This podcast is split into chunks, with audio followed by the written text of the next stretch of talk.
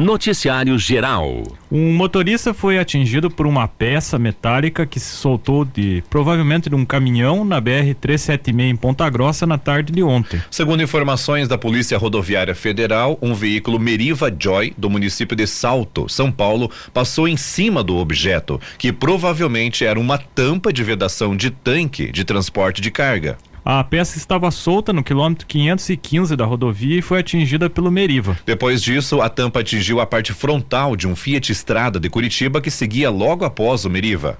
A tampa perfurou o para-brisa e atingiu a cabeça do motorista do Fiat Estrada de 37 anos. Ele foi socorrido em estado grave e levado para o Hospital Universitário Regional dos Campos Gerais, em Ponta Grossa. O condutor do Meriva, de 52 anos, não se feriu e testou negativo para embriaguez durante o teste do bafômetro. Segundo a PRF, o veículo que derrubou a peça não foi localizado. Já na BR 277 em São Luís do Purunã, a PRF localizou aproximadamente 11 mil maços de cigarros contrabandeados e uma saveiro que sofreu um acidente na rodovia. Por volta das 5 e 50 da madrugada de ontem, os policiais da unidade operacional de Balsa Nova tentaram abordar a saveiro. Porém, o motorista não obedeceu a ordem de parada e seguiu sentido Curitiba. Conforme a PRF, o carro apresentava placas do estado de Maranhão, mas que eram clonadas. O, o veículo original havia sido roubado em Curitiba. Após 30 quilômetros de acompanhamento tático realizado pela PRF, o condutor perdeu o controle da direção em uma curva e saiu da pista. O homem abandonou o carro e entrou numa mata. Ele não foi encontrado pelos policiais. Uma carga de cigarros contrabandeados foi encontrada na Saveira. Os produtos produtos apreendidos foram encaminhados para a Receita Federal de Curitiba. O veículo foi apreendido e entregue na Polícia Federal de Curitiba. Em Prudentópolis, um homem foi detido por embriaguez após um acidente envolvendo três carros no Jardim Cidade na noite de domingo.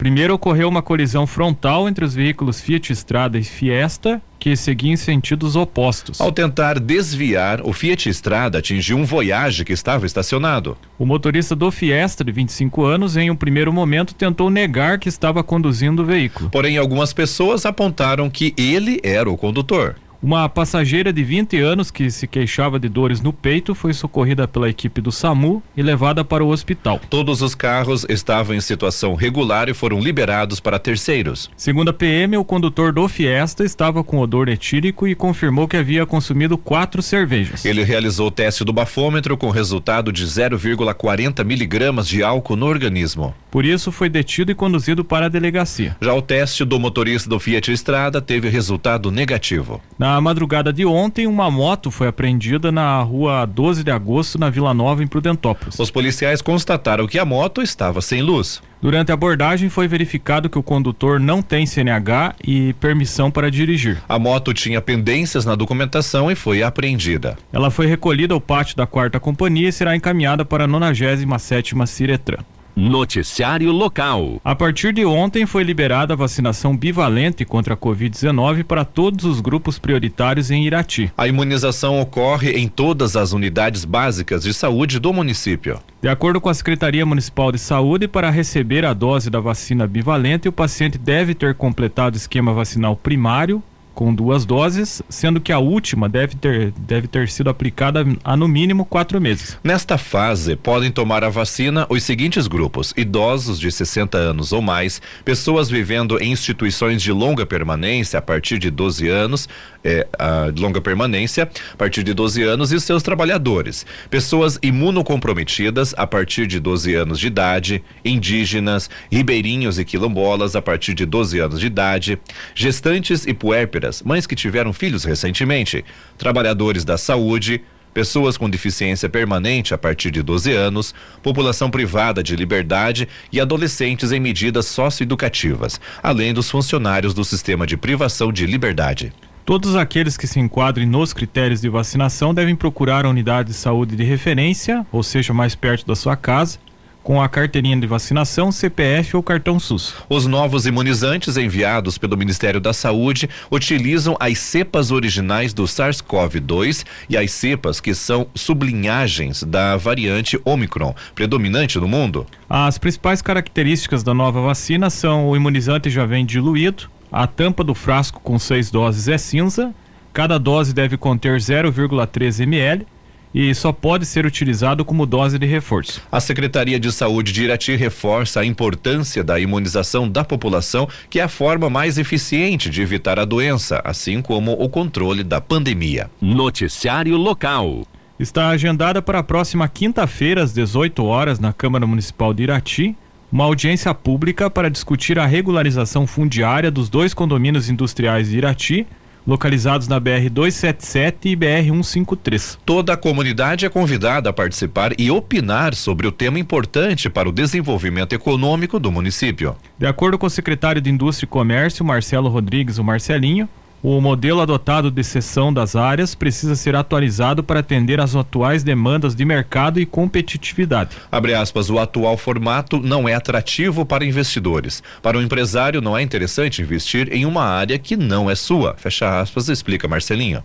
No modelo atual, as áreas que pertencem ao município são disponibilizadas por meio de concorrência na qual as empresas devem cumprir uma série de requisitos para utilizar o espaço, o espaço disponível. Abre aspas, a ideia é que com a regularização as empresas se tornem proprietárias, também seguindo condições, fecha aspas, explica Marcelinho. Na audiência pública, a ideia é discutir com técnicos, empresários e comunidade o melhor formato para realizar os processos de regularizações. Abre aspas, hoje há espaços mínimos disponíveis para novas empresas. Porém, existem áreas que não estão sendo usadas em suas totalidades, que precisam abrir para novos negócios. Fecha aspas, acrescenta Marcelinho. Segundo dados da Secretaria de Indústria e Comércio, no condomínio da BR-153 existem 50 terrenos, sendo que 34 empresas precisam regularizar a situação. Na BR-277 são 25 terrenos, com 21 empresas que necessitam de regularização. A proposta de regularização fundiária foi apresentada ao Ministério Público do Paraná, que deve participar da audiência, assim como outras entidades, como a Associação Comercial e Empresarial de Irati, a ACI. Para melhorar as condições e infraestrutura, a Prefeitura de Irati está realizando a pavimentação das ruas Edmundo Gnatkoski, Francisca Silva dos Santos e Sebastião Cândido da Rocha, no condomínio da Vila São João. O investimento é de 2 milhões e 700 mil do governo estadual, com contrapartida municipal de 330 mil reais. Esporte. O Campeonato Paulista, semifinal, jogo único, disputado ontem, Água Santa e Bragantino empataram no tempo normal por 1 um a 1 um. Nos pênaltis, o Água Santa venceu por 4 a 2 e se classificou para a final. Então a final será entre Água Santa e Palmeiras que decidem o Paulistão em dois jogos nos dias 2 e 9 de abril. Campeonato Catarinense, quartas de final, partida de volta. Hoje, às 21 horas, tem Criciúma e Havaí. Lembra? O jogo de ida foi 0 a 0 então quem vencer se classifica, um novo empate leva a disputa aos pênaltis.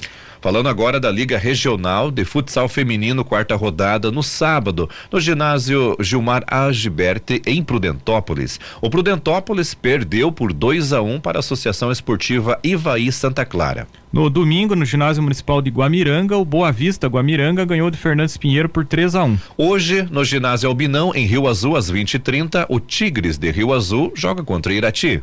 Copa Municipal de Bocha de Rio Azul, hoje no ginásio Albinão, tem três jogos. Às 19 horas, o Cláudio Sil Gobi joga contra o Leonardo Rambo. Às 19h30, o Zeco Zen joga contra o José Vitório Primon. E às 20 horas, o Denilson Ribeiro enfrenta o Maicon Moreira da Silva. Nesse momento, vamos a Curitiba conversar com a Miriam Rocha, direto da Agência Estadual de Notícias. Destaque de hoje: nova estação. Saúde alerta para os cuidados com doenças típicas do outono. Conta pra gente, Miriam. Olha, Juarez, a CESA, Secretaria de Estado da Saúde, está alertando aí para os cuidados com as doenças típicas desta nova estação, o outono, que começou no dia de ontem. Temperaturas mais baixas e o ar seco podem agravar alguns problemas, especialmente aí as doenças respiratórias e as alergias, né, nesta época do ano. As chamadas doenças de outono acometem em sua maioria idosos e crianças, principalmente aqueles que têm uma baixa imunidade. Gripe, resfriado, otite, sinusite, pneumonia são algumas das mais frequentes. Apesar dos diferentes sintomas, alguns cuidados e orientações são comuns aí a elas, né? Como evitar automedicação, frequentar ambientes muito fechados, né? Onde tem aí muita aglomeração. E as síndromes gripais frequentes aí nesta época do ano, elas se manifestam pela febre, por calafrios, né? Por dores de garganta, dor de cabeça, tosse, coriza e também, às vezes, aquele distúrbio do olfato e também é, é, degustativo, né? Que você perde o, o, o sabor das coisas e também o cheiro. A síndrome respiratória aguda grave, que é a forma mais severa da doença, ela atingiu mais de 66 mil paranaenses no ano passado.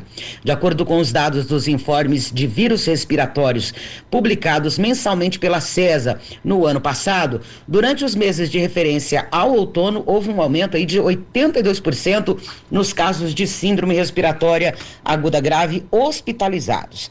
Bom, até 2 de abril, havia 17.547 pacientes internados, um número que passou aí dos 32 mil na segunda quinzena do mês de junho.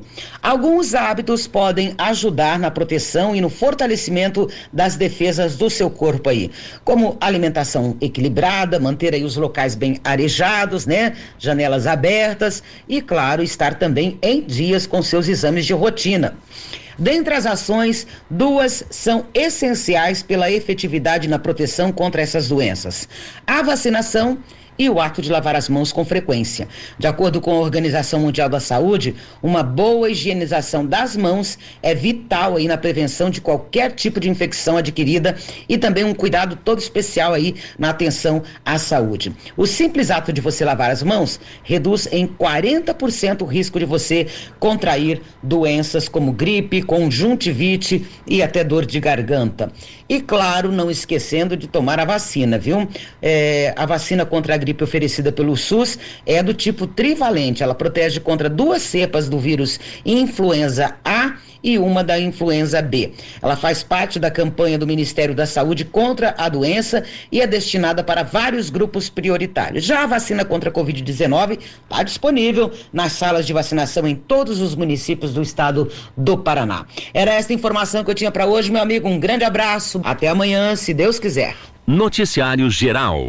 Um homem foi preso em flagrante por forçar um cachorro a ingerir bebida alcoólica em uma praça de Ponta Grossa, de acordo com a Polícia Civil. O caso aconteceu no domingo. Essa situação foi flagrada pela equipe da Guarda Municipal. Conforme a corporação, o homem estava bebendo na Praça Marechal Floriano Peixoto. Ele então abria a boca do animal e forçava a ingestão da, da bebida. No local, os guardas constataram que o cachorro caminhava e caía em seguida, parecendo tonto e desorientado. O homem foi levado para a delegacia onde confessou o crime ao delegado. Ele foi preso por maus tratos aos animais sem possibilidade de fiança. De acordo com a Polícia Civil, o cachorro foi encaminhado ao Centro de Referência para Animais em Risco, o CRAR, e já apresenta melhora. As informações são do portal G1. Noticiário Geral. A Prefeitura de Guarapuava está com inscrições abertas para dois cursos de qualificação profissional na área de tecnologia. As oportunidades são para pessoas a partir dos 16 anos. As aulas ocorrem de forma presencial no prédio do Senai de Guarapuava, que fica na rua Coronel Lustosa, número 1736, no bairro Batel. No caso das aulas do curso, entre aspas, Introdução ao IoT, a Internet das Coisas, as inscrições encerram nesta terça-feira. São 30 vagas disponíveis com carga horária de 16 horas. As atividades ocorrem entre os dias 3 e 14 de abril em seis encontros, das 19 às 22 horas. Dentre os conteúdos previstos estão a automação e indústria 4.0, a era digital aplicada a negócios e sociedade digital, transformação digital residencial e empresarial, era digital aplicada a negócios e sociedade digital, IoT, projetos e aplicação de tecnologia análise de dados. No outro é, o outro curso é sobre, entre aspas, experiência do cliente, com prazo para inscrição até 27 de março. Também são oferecidas 30 vagas. Neste caso, a carga horária é de 12 horas, distribuídas em quatro dias, entre 11 e 17 de abril, sempre das 19 às 22 horas. As informações são do portal G1. Noticiário Geral. O doleiro Alberto Youssef foi preso pela Polícia Federal no litoral de Santa Catarina e será levado para Curitiba. O mandado de prisão preventiva em caráter de urgência foi expedido pelo novo juiz da Operação Lava Jato, Eduardo Fernando Apio da 13 terceira Vara Federal de Curitiba. A decisão foi tomada no âmbito de um processo iniciado pela Receita Federal. De acordo com o magistrado, aspas, o relatório fiscal para fins penais da Receita Federal deixa evidenciado que o acusado não devolveu aos cofres públicos todos os valores desviados e que suas condições atuais de vida são totalmente incompatíveis com a situação da imensa maioria dos brasileiros. Fecha aspas. O juiz também determinou que o CEF se apresente a se apresente a ele para a audiência de custódia nesta terça-feira. A audiência será realizada por videoconferência.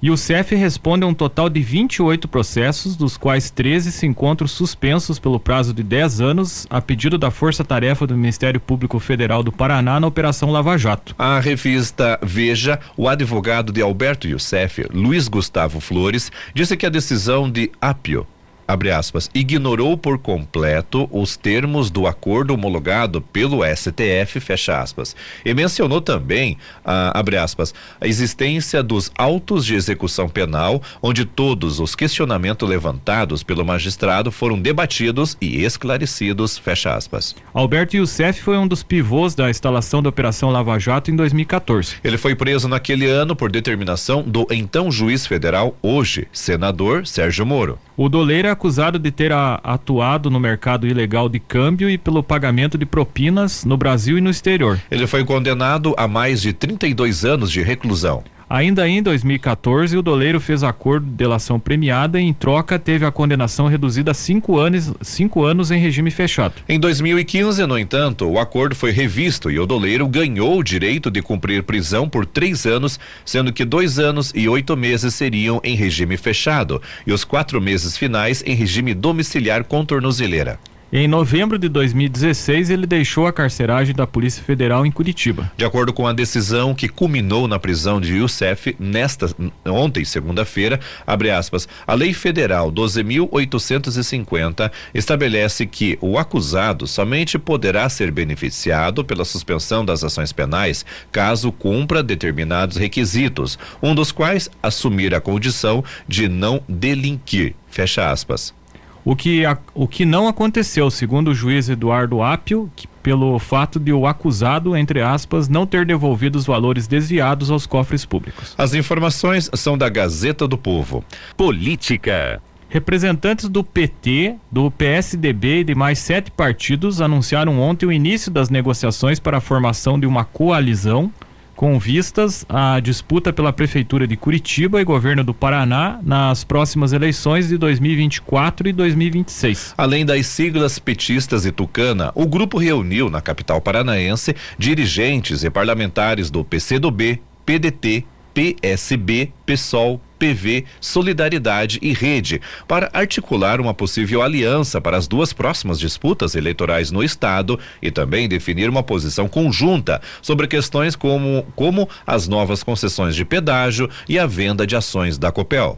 O objetivo da articulação é buscar uma frente de vários partidos para tentar buscar candidaturas competitivas contra os candidatos do grupo do governador Ratinho Júnior além de, uma prova além de um provável nome ligado à Operação Lava Jato, representado pelos senadores Sérgio Moro do União Brasil e Deltan Dallagnol do Podemos. Entre os presentes na reunião estiveram o presidente do PT do Paraná, deputado estadual Arilson Chiorato, e o ex-deputado Michele Caputo, membro da executiva estadual do PSDB.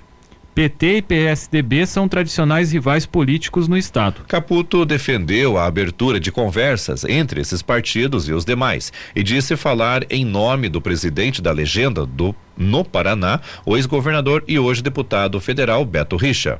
Abre aspas, nós temos as nossas diferenças, já foram traduzidas em muitos momentos, principalmente em momentos eleitorais.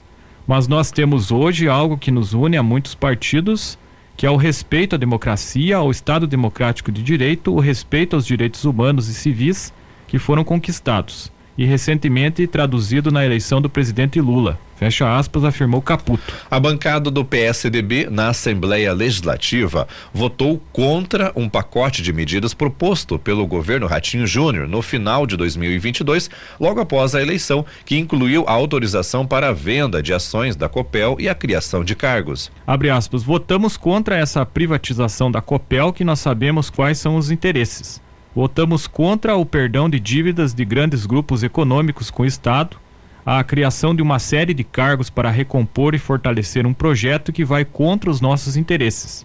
Fecha aspas, disse o ex-deputado estadual. Caputo defendeu ainda a articulação entre esses partidos para uma possível aliança para a disputa pela Prefeitura de Curitiba e o governo do estado. Abre aspas, eu acho que é importantíssima também a discussão sobre as eleições municipais, principalmente em Curitiba. Porque muito do que vem depois, o governo do estado, o que a gente pensa como estado, passa muito pelo que acontecer na capital. Fecha aspas, considerou o ex-deputado. Ao blog Politicamente, o deputado federal Beto Richa confirmou a participação nas conversas com a coalização, a coalizão que incluiu o PT e disse não ter ido ao encontro de ontem por conta de outros compromissos previamente assumidos. As informações são do portal Bem Paraná. Noticiário Estadual. O governador Ratinho Júnior do PSD disse ontem que o Paraná e o governo do presidente Luiz Inácio Lula da Silva do do PT estão próximos de um acordo sobre o modelo das novas concessões do pedágio nas rodovias do estado. Ratinho Júnior reafirmou que espera uma resposta rápida do governo federal sobre o formato da licitação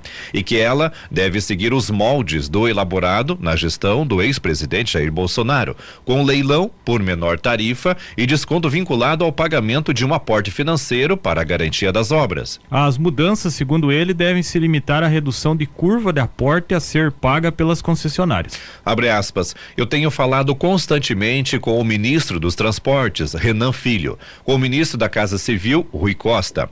Nós estamos muito próximos de achar um modelo ideal para todos. Pouco vai se mudar, porque aquilo que foi construído ao longo desses últimos três anos foi uma boa modelagem, a mais moderna do Brasil, fecha aspas, afirmou o governador durante entrevista à RPC TV.